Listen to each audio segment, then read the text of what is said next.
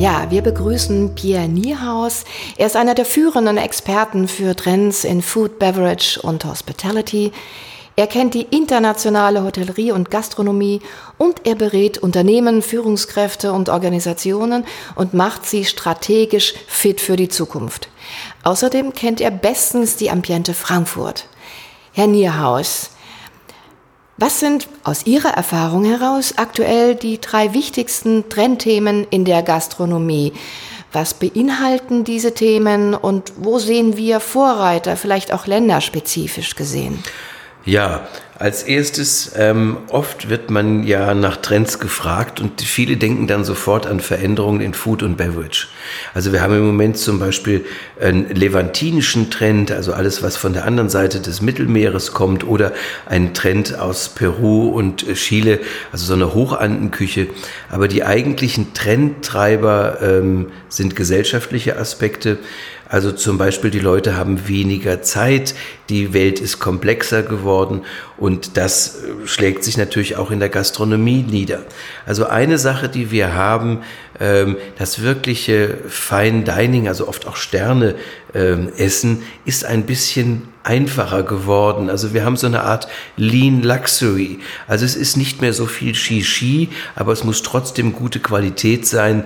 Und das sieht man dann auch auf dem Tisch. Das heißt also zum Beispiel eine edle Holzplatte, wo früher eine Tischdecke war. Nur ein Bestecksatz, wo früher alles dreifach lag. Ähm, der zweite Punkt, der einen großen Einfluss hat, ist, wir leben ja so ein bisschen in so einer Sharing-Gesellschaft. Also früher hat man auf seinen äh, dicken Wagen ein Schild geklebt, abbezahlt ist meiner.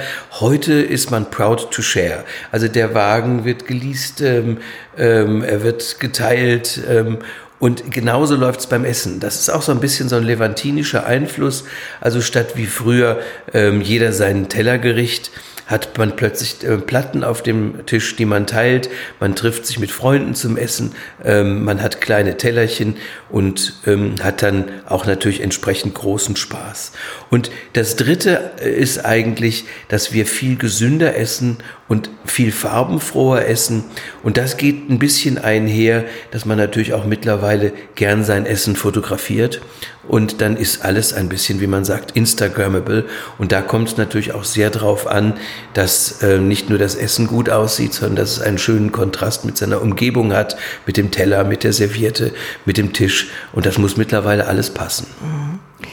Stichwort Emotion äh, und das Storytelling, das ja im Moment sprichwörtlich in aller Munde ist, äh, wie so ein neues Zauberwort in der Kommunikation so, man könnte sagen, ein Buzzword im Marketing. Stimmt das?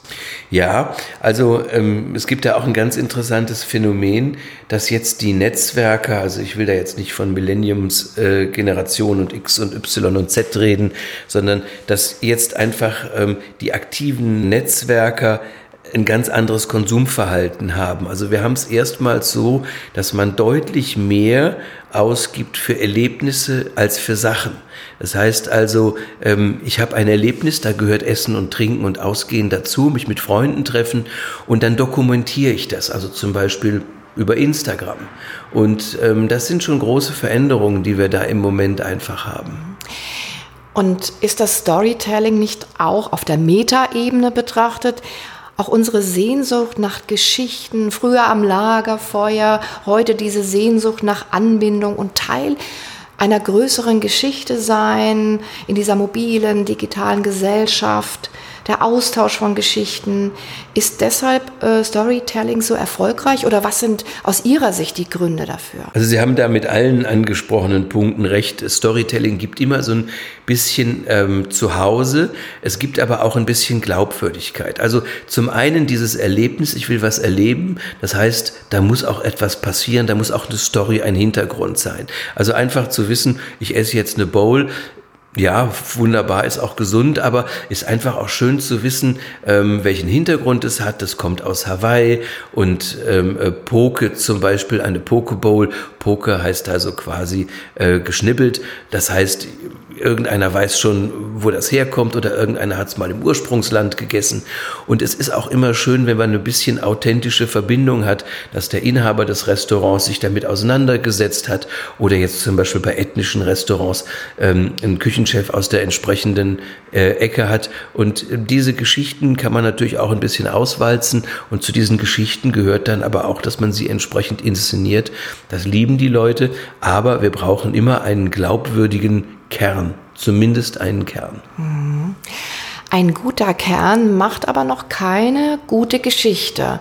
Wie muss ich eine gute Geschichte gut inszenieren, damit sie Erfolg hat? Sicher gibt es da kein äh, Generalrezept, ähm, aber gibt es so ein paar Richtlinien, vielleicht dieser berühmte rote Faden? Wie muss ich das angehen, aus einer guten Idee, einem guten Kern, eine gute Geschichte zu entwickeln? Wie muss ich das füllen mit Accessoires, mit Design? Äh, was ist notwendig? Also das Wichtigste ist erstmal, dass man wirklich einen Kern hat. Das heißt, man muss, wenn man ein Restaurant macht, ähm, oder ein Hotel einfach ein bisschen nachforschen. Was ist die eigene Geschichte? Was ist vielleicht die Geschichte des Ortes? Was gibt es lokal Besonderes? Und je mehr man sich eigentlich mit diesen ein bisschen Wurzeln äh, befasst, je intensiver dringt man ein. Und dann merkt man automatisch, was dazugehört. Also wenn ich jetzt zum Beispiel ähm, äh, auf einem Grundstück bin, wo früher Landwirtschaft betrieben wurde, kann ich mich fragen, okay, was gab es da für Produkte, was gibt's heute für Produkte? Dann bietet es sich ja natürlich auch an, regional zu kochen. Vielleicht gibt's Familienrezepte. Und so fange ich an, aus einem Kern äh, eine Geschichte zu entwickeln. Und diese Geschichte braucht dann natürlich irgendwann auch Kontext, also quasi ähm, eine in sich schlüssige Inszenierung und Erklärungen. Und ähm, das entwickelt sich dann automatisch eigentlich weiter. Wichtig ist nur, und daran scheitern viele Geschichten, dass man natürlich die Menschen, mit denen man arbeitet, auch äh, quasi mitgenommen werden müssen. Also wenn jetzt in irgendeinen Betrieb ein Mitarbeiter kommt, gar nicht weiß, worum es sich dreht oder welche lange Braugeschichte es gibt oder welche Produkte ähm, eine gewisse Geschichte haben oder wie die Geschichte der Familie ist, ähm, dann kann er die Geschichte auch nicht vermitteln. Das sind dann wie Brüche. Das heißt, ich muss natürlich auch als Inhaber nicht nur gucken, was ist auf dem Tisch, sondern auch, wer vermittelt die Geschichte. Mhm. Hätten Sie da vielleicht ein gutes Beispiel, das Ihnen gefallen hat, das Sie zuletzt begeistert hat? Ähm, also nehmen wir mal eine Traditionsgastronomie, zum Beispiel das Füchschen in äh, Düsseldorf. Das ist eigentlich ein Altbierlokal. Ähm, der jetzige Besitzer, der das, ich glaube, vor 15, 20 Jahren übernommen hat, ähm, fing an, ähm, quasi in der ganzen Geschichte rumzugraben und stellte fest, dass der Fuchs immer schon ein bisschen ein Symbol war. Das war das eine. Dann hat er diesen Fuchs aber äh, modernisiert und äh, in freche Kostüme gesteckt. Also es gibt einen Fuchs als Funke Mariechen, was auch immer. Aber er hat auf der anderen Seite auch entdeckt, welche Ursprungsfenster zum Beispiel in der Gastronomie waren, hat diese Ursprungsfenster wieder einsetzen oder nachbauen lassen, hat diese Kombination von Weiß und Rot Rot wieder zu seinen Farben gemacht im Lokal und hat natürlich auch darauf geachtet, dass er quasi in gleichen Stil Tabletop macht ähm, und lebt einfach seine Geschichte, hat sie aber trotzdem in die moderne Zeit transportiert. Wie wird das in der Zukunft aussehen? Hat Storytelling langfristig eine Zukunft oder ist dann doch die Gefahr da, dass es äh, in den Manierismus abgleitet, dass man eine Geschichte erzwingen will auf jedes Produkt, ähm, jede Gastronomie? Besteht da nicht die Gefahr? Also da sind wir ja wieder bei diesem echten Kern. Also solange ich jetzt individuelle Inhaber habe, wenn es aber auch eine größere Gruppe ist, dann gab es vielleicht im Kern anfangs mal so etwas, äh, dann kann ich daraus fantastische Geschichten machen, die kann ich dann auch fantastisch inszenieren. Äh, schlimm ist im Endeffekt, ähm, das ist etwas, was oft Konzerne machen, dass sie für Produkte Geschichten erfinden, die, ja, ich würde sagen, einfach an den Haaren herbeigezogen sind und Konsumenten merken das wirklich jeden Alters. Also man merkt einfach, ob eine Geschichte einen echten Kern hat. Ähm, da können auch ein bisschen Fantasiedetails dazukommen, aber wenn der Kern nicht stimmt, ähm, dann wird er nicht akzeptiert. Man wird Sie ja auf der nächsten Ambiente erleben. Was werden Sie dort tun? Ja, zum einen ähm, halte ich Vorträge darüber, welche Trends wir im Moment haben. Zum anderen aber auch, wie man Stories und Storytelling umsetzen kann. Das ist das eine. Das zweite ist, ähm, das betrifft eher die Gastronomie. Wir haben ja immer mehr neue Hotels und auch in den Hotels ist das Storytelling sehr wichtig. In den Hotels haben wir immer mehr gute Gastronomie, weil die Hotels halt auch Innenstadtstandorte haben. Das war früher nicht der Fall. Früher ähm, hatten Hotels oft Standorte nicht unbedingt in der Innenstadt, außer den Grand Hotels. Und ähm, zum Zweiten, gerade jetzt im deutschsprachigen Raum, sind Hotels immer noch mit einer großen Schwellenangst verbunden. Das heißt, man geht ins Hotelrestaurant, wenn es einen besonderen Anlass gibt. Und das löst sich total auf. Da haben wir tolle Vorbilder, gerade in USA, in England, wo äh, Hotels wirklich tollen Lifestyle zelebrieren.